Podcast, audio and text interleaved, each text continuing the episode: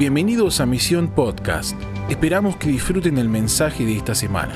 Para tener más información de este podcast y otros recursos, visita www.misioninstituto.com. Te recordamos que se acerca nuestro Congreso de Intimidad con el Amado, La Esperanza de Gloria, del 25 al 27 de julio. Adquiere tu entrada en www.intimidadconelamado.com. Buenísimo, buenísimo. Espero que hayas entendido porque fue tremendo. Cómo Dios usó una reforma donde volvieron a sacar la escritura para gestar un Daniel. Y eso es lo que está pasando. Yo le digo, te dejes compartir eso porque es lo que está pasando acá. Estamos abriendo la Biblia y Dios está levantando Danieles en esta Babilonia moderna. Y yo voy a terminar en un ratito esta charla orando por los que quieran responder al llamado de ser un o una Daniel en esta Babilonia. ¿sí?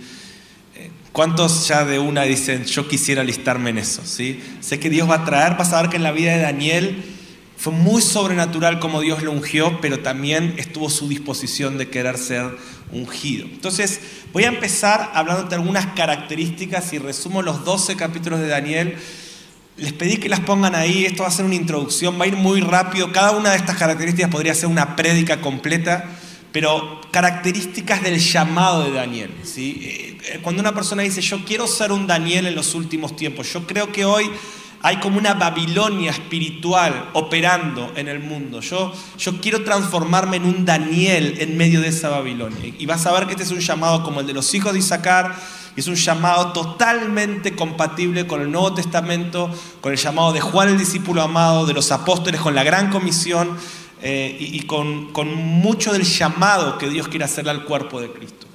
Así que, número uno, el llamado de Daniel tenía que ver con manifestar el poder de Dios en un sistema corrompido. Quiero que digas conmigo, manifestar el poder de Dios en un sistema que se había corrompido.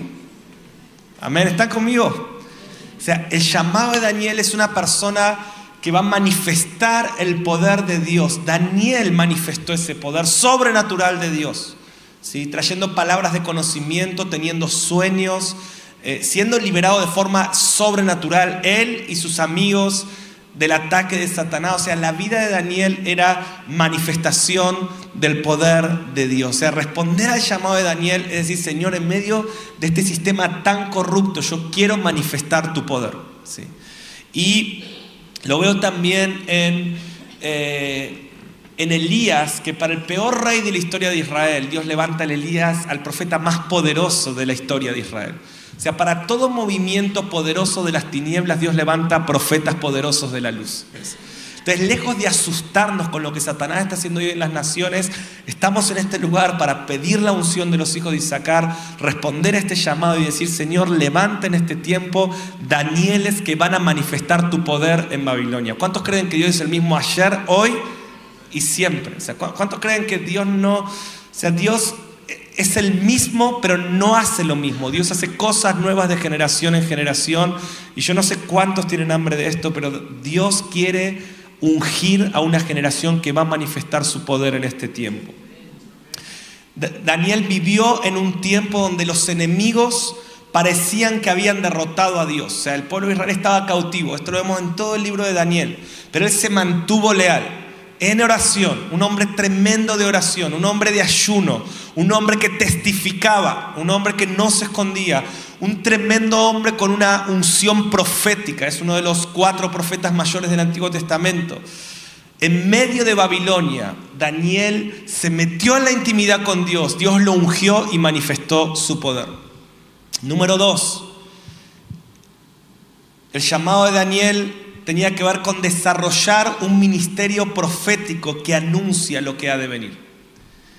Y cuando digo lo que ha de venir, no me refiero precisamente al regreso de Cristo, aunque también lo hizo y lo vamos a ver en otro punto, sino que Daniel, las profecías, las visiones que Daniel habló, escribió, dejó registradas, fueron claves para lo que sucedió en los siguientes siglos. Son tan precisas las profecías de Daniel en, las distintas visiones que tiene en este, en este libro, en esos 12 capítulos, en estas cuatro visiones, que fue tan exacto lo que pasó según sus visiones que muchos historiadores dicen es imposible que Daniel haya, haya visto esas visiones en ese tiempo, en el 500 antes de Cristo, seguro que las escribió después porque fue tan preciso el cumplimiento. Daniel profetizó sobre cuatro reinos que se levantarían en contra de Israel.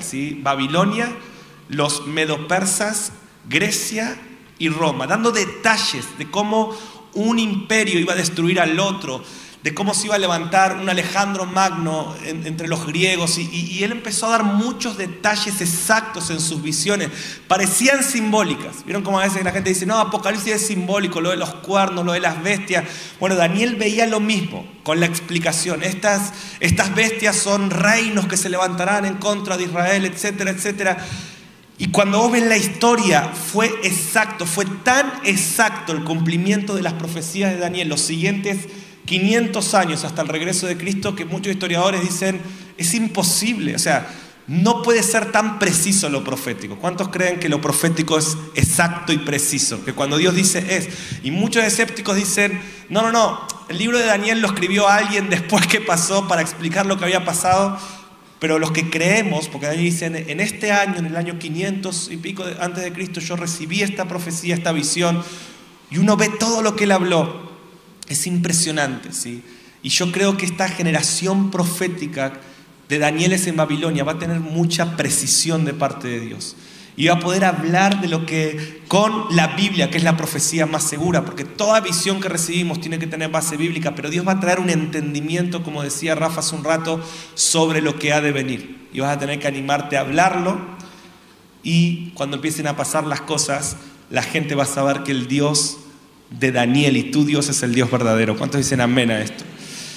El ministerio de Daniel. Entonces dijimos, número uno, manifestar el poder de Dios en, un, eh, en Babilonia. Número dos, desarrollar un ministerio profético que anuncia lo que ha de venir. Número tres, vencer el espíritu del anticristo y preparar a los escogidos para vencer su manifestación física. El libro de Daniel es el que más explica cómo opera el anticristo.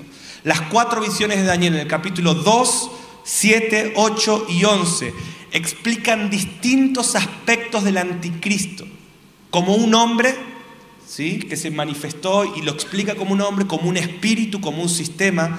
Se van a ver más de una vez que él está hablando de lo que va a pasar justo antes que Cristo venga, pero también Daniel, esto es lo tremendo de Daniel, que lo que él dice sobre el anticristo se cumplió exacto. ¿sí? Por ejemplo, él veía a un hombre que se iba a levantar en tal año y, todos los teólogos dicen, y, la historia dice, ah, ese hombre se llamaba, eh, ¿cómo era su nombre? Anti, Antíoco Epifanes, y fue un hombre que se levantó en contra de los judíos, eh, que levantó una estatua, como lo que dice Apocalipsis que va a ser el anticristo, levantó una estatua en Jerusalén, dijo, el que no adora la estatua lo mata, o sea, lo mismo que Apocalipsis dice que va a pasar pasó ahí, o con el emperador Tito también. Y Daniel ve cómo va a operar el anticristo como un sistema, pero también como un nombre que se va a levantar, ¿no? Y algo que ahí me impacta es Daniel 3, como Nabucodonosor fue otra imagen del anticristo, un hombre que se llamó a sí mismo Dios, ¿sí? Como va a ser el anticristo, y que hizo que todo el mundo lo adore. O sea, igual que dice Juan dice, el anticristo va a ser eso, va a ser un hombre que se va a llamar Dios y va a hacer que todo el mundo lo adore. Dice Daniel, dice, perdón, Juan, que el anticristo va a levantar una estatua, ¿sí? En el templo de Jerusalén. Y que el que no adore esa estatua, esto va a ser justo antes que Cristo venga, los últimos tres años y medio, dice Apocalipsis, antes de Cristo venga. O sea, el anticristo va a ser un hombre, se va a llamar Dios, va a levantar una estatua y va a decir, el que no lo adora, lo mato. ¿Sí? Y Jesús habló de esto, dijo, cuando vean la abominación desoladora de la que habló Daniel, dice, lean Daniel, dice así, dice, el que lee Daniel va a entender lo que va a pasar. Ahora piensen esto, Nabucodonosor, capítulo 3 de Daniel, hemos estudiado tanto esa historia, la hemos visto en la escuelita dominical, se llama Dios, levanta una estatua y dice, el que no lo adora, muere. ¿A qué le suena eso? Es una imagen, por eso todo el libro de Daniel es, Dios, diciendo, Dios diciendo, así va a ser en los últimos tiempos. Las visiones dicen que el pueblo de Dios no va a querer escuchar las profecías y, va a hacer alianzas con otras personas teóricamente para derrotar el mal, pero esas alianzas van a enterrarlos más. O sea, todo lo que está pasando hoy, ¿sí? ¿Cuántos creen que la Biblia es la profecía más segura? Ahora, ni la leemos a veces. Pero me encanta esto cuando Nabucodonosor, este falso anticristo, yo nunca había visto esto, mi hermano, por eso Dios está trayendo una luz tremenda. Dios me dijo, Mariano, ¿te gusta la historia esta de, de Daniel en el horno de fuego? Ah, Señor, me encanta. Esa es la gran tribulación. Yo dije, wow, por eso Jesús dijo, lean Daniel para entender la gran tribulación. Y entonces estos tres, perdón, estos tres, no, no Daniel, Daniel con los leones, pero estos tres dicen, no vamos a adorar la estatua. Y entonces el anticristo Nabucodonosor dice, al, mátenlos, el que no adora muere y los manda al horno de fuego. ¿Y qué pasa en el horno de fuego? No había tres, había cuatro. Y Nabucodonosor dice, oh, veo un, hay un ser que los está librando. Y Dios, Dios diciendo, los que en los últimos tiempos no adoren lo que Satanás levanta, van a ser librados por los ángeles del Señor. Satanás está levantando, el espíritu que habla Daniel es, o sea, Daniel nos habla de cómo va a operar el anticristo como ningún otro libro en la Biblia. Recuerden que Juan dijo, el espíritu del anticristo ya está entre ustedes. ¿Cómo opera hoy? Satanás levanta cosas para robar tu adoración a Dios. El dinero, la sexualidad, la idolatría, o sea, tantas cosas para ocupar tu adoración. Pero escuchen esto, el que no adora lo que Satanás levanta va a ser librado de forma sobrenatural por Dios. Y Nabucodonosor, esta forma del anticristo, tiene que decir, ah, quiero que todo el mundo adore al Dios de Daniel. No hay otro Dios como el Dios de Daniel. Lo mismo que pasó con Elías, yo creo que va a pasar con esta generación de Daniel en Babilonia. Y yo quiero profetizar que la gente va a decir, Adoren a ese Dios de la iglesia. No hay otro Dios en toda la tierra como el Dios de la iglesia de Cristo, la novia del Cordero. ¿Cuántos dicen amén a esto? Entonces, eh, el llamado de Daniel es vencer el espíritu del anticristo y preparar a la iglesia. Dios tiene que levantar hombres y mujeres que piden la unción de los hijos de Isaacar, que se meten en ayuno, en oración, que abren la palabra, que pasan horas en la palabra, en intimidad, y que le van a dar las armas a la iglesia para no caer en el espíritu del anticristo. Y cuando el amor de muchos se enfríe, Dios te va a usar para que el amor de la iglesia crezca. Dios te va a usar como una respuesta a ese espíritu del anticristo. ¿Cuántos lo creen en este lugar? Otra de las cosas que hizo Daniel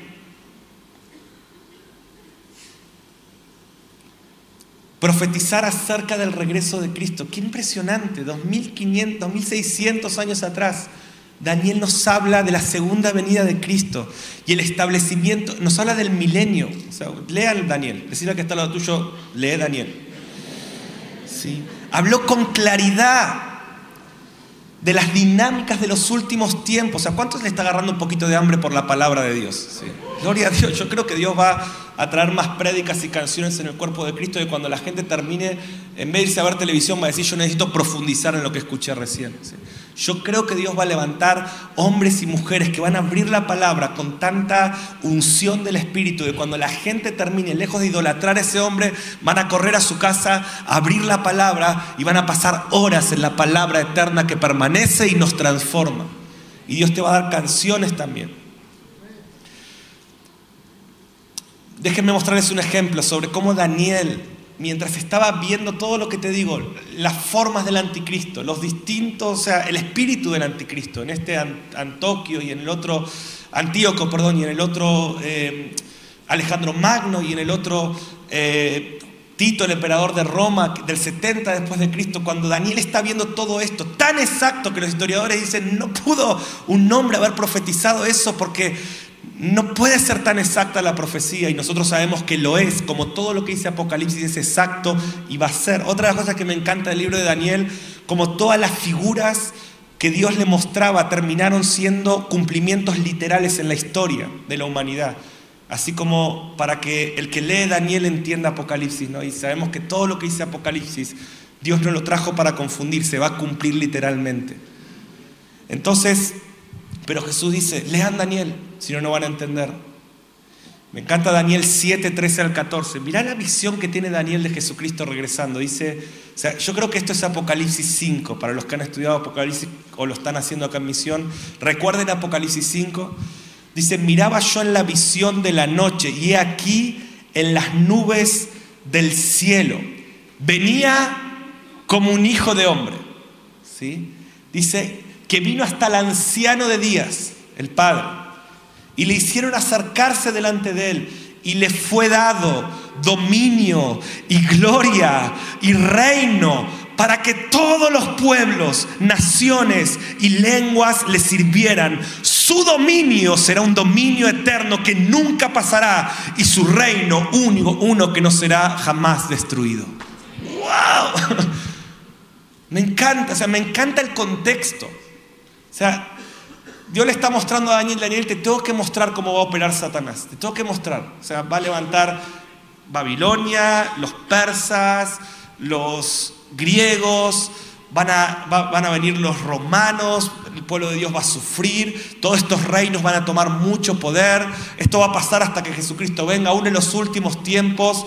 Van a ver cómo reinos del mundo se levantan en contra de Dios, como dice el Salmo 2. Van a sacar leyes, van a pisotear la palabra. Pero Daniel, déjame mostrarte esto que es muy importante, pues si no entendés esto no vas a poder ser victorioso. Déjame darte esta visión. Veo a uno como el Hijo del Hombre que está viniendo justo en la última hora.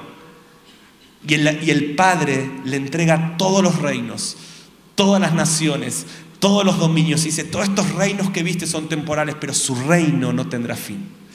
Su reino y su dominio. ¿Cuántos creen que la gloria de Dios va a llenar toda la tierra como las aguas cubren el mar? Dice, su dominio será completo. Otra asignación del... Entonces el llamado de Daniel, asignaciones, están ahí, ¿no? Manifestar el poder de Dios, desarrollar un ministerio profético que anuncia lo que ha de venir, vencer el espíritu del anticristo y preparar a la iglesia para vencerlo, profetizar acerca del regreso de Cristo y el milenio. O sea, es tremendo como Daniel habla del milenio. Seguimos, no contaminarse, decir conmigo, no contaminarme con la comida de Babilonia. Vos no podés comer lo que Babilonia come porque si no vas a terminar mal. ¿sí? Y me encanta que Daniel vivía en Babilonia. Sin embargo, Daniel 1.8 dice que Daniel propuso en su corazón no contaminarse. Yo no me voy a contaminar. La gente come pornografía, yo no lo voy a hacer. Babilonia come amor al dinero, yo no lo voy a hacer. Babilonia come televisión, yo no lo voy a hacer propuso en su corazón. ¿Cuántos quieren ser Danieles en Babilonia? No es fácil, no es fácil. Él dijo, yo no voy a contaminarme. Por eso yo celebro esta semana hablar con la gente del equipo y decir, Mariano, hace cinco horas que no puedo salir de la palabra. Y yo le digo, yo estoy igual. Y estamos mm, madrugando más que nunca porque estamos comiendo la comida eterna. Y yo creo que Dios va a hacer eso. Que va a haber gente que va a pasar más horas con la Biblia que con la televisión y con las redes sociales. Y esos son los Danieles que van a vencer en Babilonia. Dice, propuso en su corazón. Y era tan, tanta la vitalidad que Dios le da, y era tanta la unción que él tenía, que la gente decía, ¿qué, ¿cuál es la comida que vos comés? Y yo quiero decirte que Dios te va a dar un espíritu superior, un gozo, una fortaleza, una sabiduría, una unción, que, que muchos te van a decir, ¿Qué es lo que haces en tu vida? ¿Cuál es la comida que estás comiendo? Y vas a poder guiar a esta generación a la comida que realmente nos transforma, que es la voluntad de Dios, la comida que comía Jesús. ¿Qué más hizo Daniel? Ministerio de Daniel, crecer en entendimiento, sabiduría y autoridad. ¿A qué le suena eso? La unción de los hijos de Isaac. Crecer en entendimiento, sabiduría y en autoridad. Se los voy a mostrar. Daniel 6.3. Te estoy haciendo un resumen de los 12 capítulos de Daniel. Daniel 6.3. Pero Daniel mismo era superior, decir conmigo superior, a estos sátrapas y gobernadores, porque había en él un espíritu superior. O sea, Daniel había desarrollado un espíritu, Daniel era superior adentro tenía una sabiduría, tenía un entendimiento, su espíritu, sabía, Daniel había hecho un pacto con tener un espíritu superior, nutrir y alimentar su espíritu para que sea mayor al de los demás. Y dice esto, Daniel tenía un espíritu superior y el rey pensó en ponerlo sobre todo el reino, autoridad. Un espíritu superior de sabiduría y, el rey le da autoridad. O sea, es Dios diciéndote, vos desarrollá un espíritu superior y yo te voy a dar autoridad sobre el reino, sobre el pueblo. Cuando Dios encuentra a alguien desarrollando un espíritu superior, decide dar la autoridad sobre los pueblos. Ay, pensé que iban a decir amén a eso, no importa. O sea, si vos decís, Señor, yo en este tiempo quiero, quiero tener un espíritu superior, en sabiduría, en entendimiento, en servicio, en oración, en ayuno. La pregunta que deberíamos hacernos, anotala ahí en tus apuntes, ¿cómo desarrollo un espíritu superior? ¿Cuántos creen que para desarrollar un espíritu superior tengo que ayunar más? Tengo que orar más. Tengo que leer más la palabra, tengo que adorar más, tengo que servir más, tengo que predicar más el Evangelio. Y Dios te va a dar autoridad. Por último, El llamado de Daniel es pelear la guerra espiritual con las armas correctas. Me encanta esto. Podría hablar toda una prédica sobre esta parte del llamado de Daniel. Cuanto más fuerte es la opresión y la guerra en su contra, más crecía en su intimidad con Dios. Cuando el rey Darío firma un edicto, una ley, espíritu del anticristo, que no se puede adorar ni invocar a otro Dios. Esto va a pasar en la tierra, según Apocalipsis. Que va a haber leyes donde no vamos a poder adorar a Jesús. ¿sí? Ya está pasando en muchos países. Pasa que quizás no acá, pero hoy en, Nigeria acaban de matar 6.000 cristianos. La prensa no va a hablar de eso, porque es el espíritu del anticristo. ¿sí? Pero va a haber gente que adorás a Dios, va a haber leyes en contra de esto. Ahora, ¿qué hacemos cuando nos enteramos de eso? Miren lo que hace Daniel, Daniel 6:10. Cuando Daniel supo que el edicto había, había sido firmado, entró a su casa y abiertas las ventanas de su, cámara, de su cámara que daban hacia Jerusalén, se arrodillaba tres veces al día y oraba y daba gracias delante de su Dios como lo solía hacer antes. Creció en intimidad.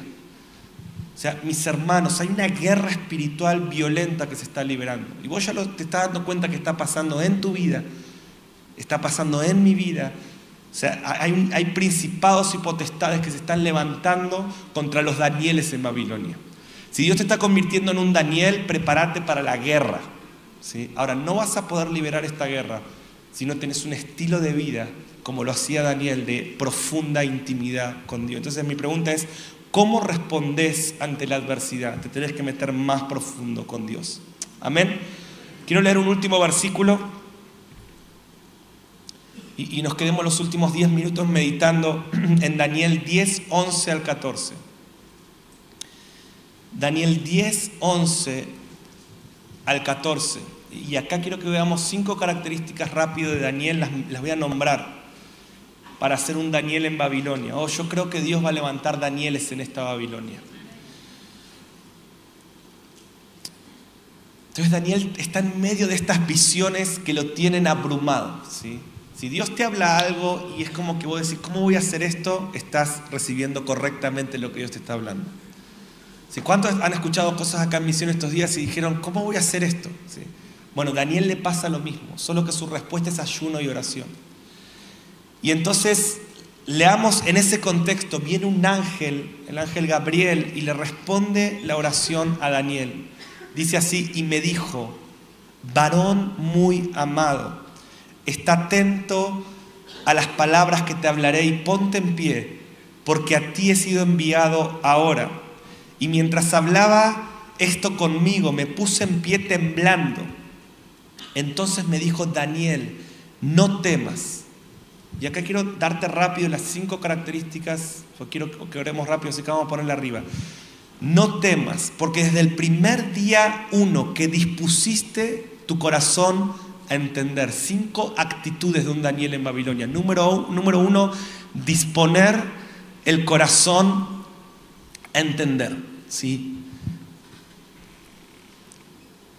O sea, ¿por qué Daniel Dios lo elige? Varón amado, Dios le elige para darle estas visiones. Dios le da esta autoridad para hacer luz en, Babilonia. Dios hace que los reyes paganos lo sienten en su mesa. ¿Cuál es el secreto? Acá lo vemos. El ángel dice, esto Daniel es lo que el cielo ve de vos. Uno, que tenés un corazón hambriento por entender. La semana pasada hablamos, Señor, abre mi entendimiento. Señor, dame la unción para entender los tiempos. Entonces, lo primero que Dios honra en Daniel, su corazón dispuesto a entender. Dos, y a humillarte en la presencia de tu Dios. Segunda clave de un Daniel, que vive humillado en la presencia de Dios. El ángel le dice, Daniel, estoy acá y todo lo que te está pasando, número uno, es porque tenés un corazón hambriento por entender. Dos, porque te humillás en la presencia de Dios. Mantener un estilo de vida de intimidad, un estilo de vida de adoración te hace más humilde. Y exalta más a Dios en tu vida. Cuanto más te humillas en adoración, más Dios te levanta. Dios no puede darte entendimiento si no estás seguro que nunca querrás tocar su gloria. Por eso Dios le da entendimiento a los adoradores. Juan, el discípulo íntimo, David el adorador, hablaba del regreso de Cristo. O sea, ¿por qué Pablo, que Dios lo elige cuando está en Hechos 13 ministrando al Señor y ayunando? Porque Dios dice, si hay alguien que vivirá dándome gloria y reconociendo quién soy, yo le puedo dar entendimiento porque su corazón nunca se va a envanecer ni enorgullecer. El orgullo no viene por lo que otro te diga, el orgullo viene por dejar de humillarte en la presencia de Dios. Te digan lo que te digan. Tercer característica de Daniel dice, fueron oídas tus palabras, a causa de tus palabras he venido. ¿A qué respondió el ángel? ¿A qué respondió el ángel? Ayúdame. A causa de tus palabras. Tercer característica de un Daniel, desarrollar una vida de oración. A causa de tus palabras he venido. Tenemos que hacer oír nuestras palabras a Dios. Dios tiene que reactivar tu vida de oración. Yo te quiero pedir algo. Cada vez que en misión alguien te diga orá, no pienses. No, te está diciendo pensar cosas lindas y mandarle mails con tu cabeza a Dios. Te está diciendo hacele oír tus palabras a Dios. Dios responde a la oración eficaz del justo. Hay cosas que no estás recibiendo porque no estás pidiendo. Y, yo digo, una oración, una oración eh, apasionada, con un corazón quebrantado, trae la respuesta del cielo. Todas las oraciones llegan a los oídos de Dios, pero solo las de un corazón quebrantado desatan respuestas. ¿Sí? Entonces, número tres, a causa de tus palabras yo he venido. Verso 13, ¿sí? Mas el príncipe del reino de Persia se me opuso durante 21 días. Escuchen esto. Pero he aquí Miguel, uno de los principales príncipes, vino para ayudarme y quedé allí con los reyes de Persia. O sea, eh, lean todo el contexto después, pero el ángel le dice, Daniel, tus palabras fueron oídas. Y hace 21 días que quiero venir a responderte. ¿Qué fue lo que pidió Daniel? Entendimiento escuchando? Es como si el jueves pasado vos oraste algo que Dios te lo va a responder a fin de abril. ¿Por qué?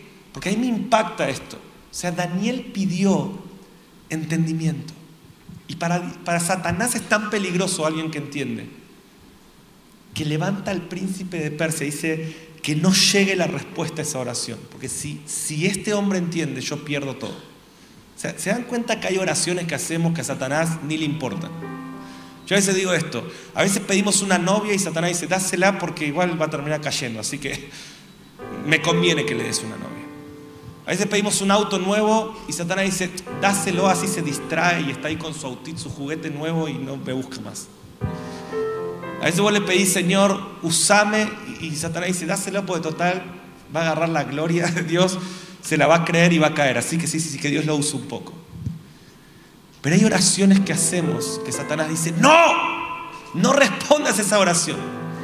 Daniel pide entendimiento y por 21 días Gabriel tiene una guerra espiritual en el cielo. Pero finalmente viene Miguel, dice, y lo ayuda a liberar esta batalla. Por eso número cuatro, actitudes de un Daniel es hay que pelear la guerra espiritual. Si vos, miren, yo nunca tuve tanta guerra espiritual en mi vida como cuando empecé a, pedir a Dios entendimiento, no solo del que era, del que es, sino del que ha de venir. Es como que cuando, cuando mi vida espiritual era siempre basada en el que era, ¿sí? lo que Cristo había hecho hace dos mil años, como que fue tremendo, pero para Satanás no era tan peligroso. Cuando empecé a meterme en el que es también, fue una guerra espiritual, pero no tanto como cuando empecé a pedir a Dios entendimiento del que ha de venir y de lo que ha de venir. O sea, ahí Israel y todo lo que hablamos, ahí fue como que el enemigo y los que están más cerca nuestros saben que se nos puso cara a cara y dijo, acá no se metan. ¿Sí? Pero hay que aprender a pelear la guerra espiritual. Sé que muchos de ustedes han pasado días de mucha guerra espiritual y yo te quiero pedir en el nombre de Jesús, pelea la buena batalla de la fe, no bajes los brazos, no abandones, te estás metiendo en un terreno que parece que hay mucha oposición, pero Dios va a enviar a sus ángeles acerca de ti para que te defiendan, para que te ayudan, pero no vas a caer, no vas a perder. Al final, el que vio tu final desde el principio dice, vas a vencer. El que ya vio tu final desde el principio dice, lo vas a lograr, solo pelea, no aflojes, no tires la toalla, quédate ahí. Oh, no creas que Dios no oyó tu oración. Dios oyó tu oración. Pasa que Satanás sabe lo que Dios va a hacer con tu vida y quiere detenerlo. Pero pelea. Yo te quiero decir esto de parte de Dios, eso sentía en esta noche. Pelea, pelea, vamos. Ay, Mariano, es que Satanás me está atacando, pelea. Oh, estoy siendo tentado. Pelea en el nombre de Jesucristo, pelea porque hay victoria. Porque que se esté demorando la respuesta, que esté fuerte la batalla, solo es una muestra que Satanás sabe lo que está a punto de perder. Apocalipsis dice que Satanás arremete con todo cuando sabe que le queda poco tiempo. Un evangelista amigo me dijo, cuando veas una persona que le estás predicando y se cierra mucho y empieza a ser hostil contra el Evangelio, sabe que está a punto de convertirse. Porque a Satanás sabe más por viejo que por sabio, siempre hace lo mismo. O sea, cuando Satanás se la pone fuerte en la lucha con tu vida, es que sabe que está a punto de perder la batalla. Por eso te quiero decir en el nombre de Jesús, pelea. Pelea la guerra espiritual porque tu oración fue oída y Dios te va a responder. Por último, Verso 14. Dice, he venido para hacerte saber lo que ha de venir. Dios me puso como highlight en estas palabras en estos días. Dios me dice, Mariano está viniendo sobre tu vida, sobre Rafa, sobre, sobre, sobre esta familia. Porque están pidiendo, porque empezaron este año clamando por entendimiento. Yo voy a decirles lo que ha de venir.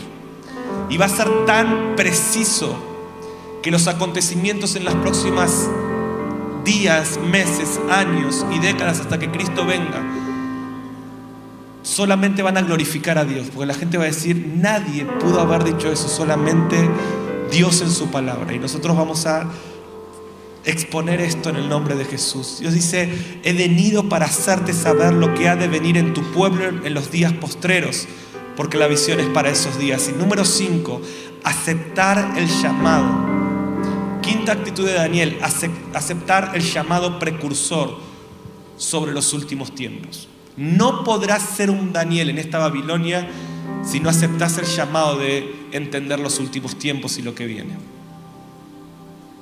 O sea, la efectividad de la iglesia en estos tiempos va a estar tremendamente ligada al entendimiento no solo de lo que ha de venir, sino del que ha de venir. ¿Cuántos dicen amén a esto?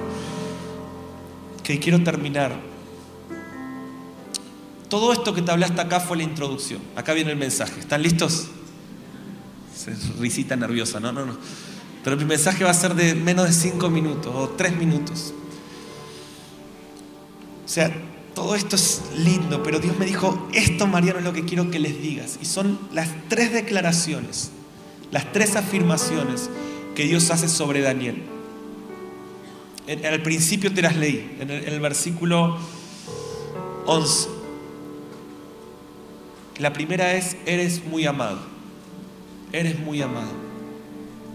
Eres muy amado. Oh, siento que a los Danieles Dios le dice, eres muy amado. Y siento que en esta noche Dios me dijo, Mariano, terminé este devocional Vos decíselo que yo voy a dar testimonio a su espíritu. Vos solo decilo con tu boca y yo se lo voy a decir a su espíritu. Eres muy amado. Dios te ama tanto. O sea, Dios no te estaría hablando esto si no te amara tanto. Dios te ama, Dios te trajo a este lugar. Me lo anoté como lo escuché hoy. Dios diciéndote, yo te elegí porque te amo. Yo te elegí, dice el Señor. Yo te elegí. No te eligió nadie. Yo te elegí. No te eligió un hombre. No te seleccionó alguien. Sos mi elección, si no, no estarías sentado en esta noche, en este lugar. Dios te dice, eres muy amado, Daniel. O tu nombre. Yo te elegí. Siempre te he amado. Aun cuando no lo sabías. Aquellos que somos papás, aun cuando mi hija estaba siendo formada en el vientre de su madre y no, no tenía ni conciencia ni, ni, ni, me podía ver, yo ya la amaba.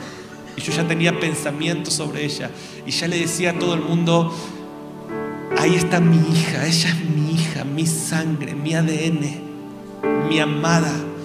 Nunca sentí un amor como ese amor. Aún antes que ella lo sepa, yo ya la amaba. Aún antes que nacieras, Dios ya te amaba. Eres muy amado. Me quiero levantar contra todo espíritu de condenación, contra toda mentira, contra todo espíritu de orfandad en esta noche.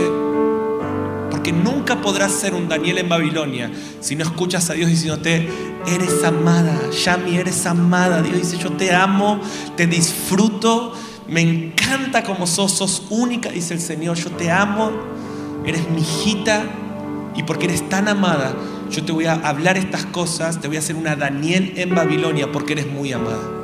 No porque eres perfecta. Me encanta esta idea. Dios te disfruta aún en tus debilidades. Oh, toda la Biblia nos habla de esto.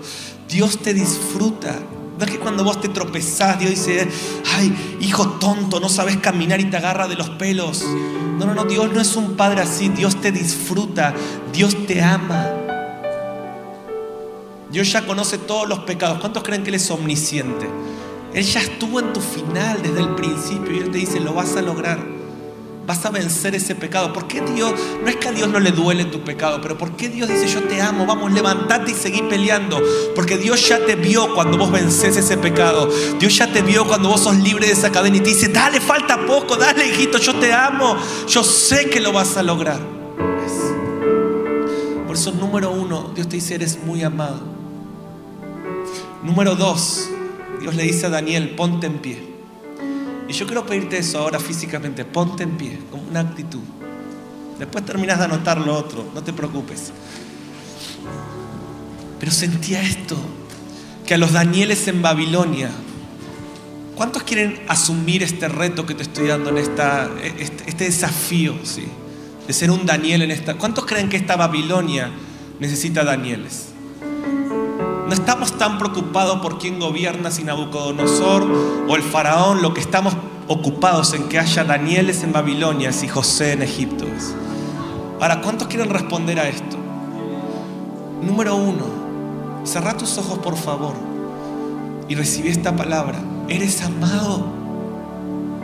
Así como el Padre me ha amado, dice Jesucristo, yo te amo. El amor de Dios es constante. Dios no nos ama como nosotros nos amamos. El amor de Dios no crece ni decrece. El amor de Dios es constante. Cuando te acercas lo sientes. Una vez Dios me dijo esto y liberó mi vida. Me dijo, Mariano, yo te amo con amor eterno. ¿Sabes qué significa eso? Que no hay nada que puedas hacer para que yo te ame menos. Ni hay nada que puedas hacer para que yo te ame más. Yo te amo con amor eterno. Por eso prolongué de ti mi misericordia para que ningún error te pueda separar de mi amor. Yo te amo. Y lo segundo que Dios te dice es ponte en pie. Ya no estés ahí tirado. Sal de esa cueva. Ya levántate una vez por todas de ese golpe que recibiste. Yo sé que te han lastimado. Yo sé que te han mentido yo sé que te, han golpeado al punto de dejarte en el piso, pero hoy te digo, ponte en pie. Se acabó el tiempo de estar en el piso. Aún si has caído, dice la palabra, siete veces cae el justo y vuelve a levantarse. El Señor te dice, basta de hablarme de tus caídas, quiero que te levantes, ponte en pie en el nombre de Jesús, porque yo te elegí. Quizás vos no te hubieses elegido, pero yo sí te elegí. Ni siquiera sos tu elección, dice el Señor, sos mi elección.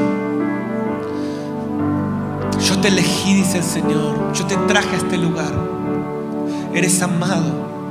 Ponte en pie, deja atrás el pasado, déjame sanarte, perdonarte y levantarte, porque es el tiempo donde ha llegado tu luz. Levántate y resplandece. Ponte en pie. Número tres. El Señor le dice a Daniel, no temas. Yo siento que es tan fuerte esto, hay un espíritu de temor atacando al, al cuerpo de Cristo. Una de las cosas que nos ha hecho cerrar Apocalipsis es el temor. Y nunca podrás entender lo que ha de venir si tienes temor. Y aún aquellos que han sido expuestos al temor, como nunca en este tiempo escucho de pastores con ataques de pánico, de ansiedad, miedos incontrolables, como nunca está pasando en todas las esferas del cuerpo de Cristo. Y yo creo que no necesitas ni un psicólogo ni pastillas antidepresivas. Yo creo que necesitas escuchar a tu papá del cielo que te dice, no temas, no temas, no temas, no temas, no temas. Lo mismo que Jesús le dice a Juan, no temas. Es como decirle, Juan, Daniel, oh, cuando empieces a ver todo esto, va a querer atacarte un espíritu de temor. Pero escucha mi voz, no temas, eres muy amado. Es tiempo de ponerte en pie y avanzar. Y no temas. Mi amor echa fuera el temor. Gracias por escucharnos. Esperamos que este mensaje te bendiga y transforme tu vida para manifestar el reino eterno en las naciones. Te invitamos a suscribirte y compartir este contenido. Para más información visita www.misioninstituto.com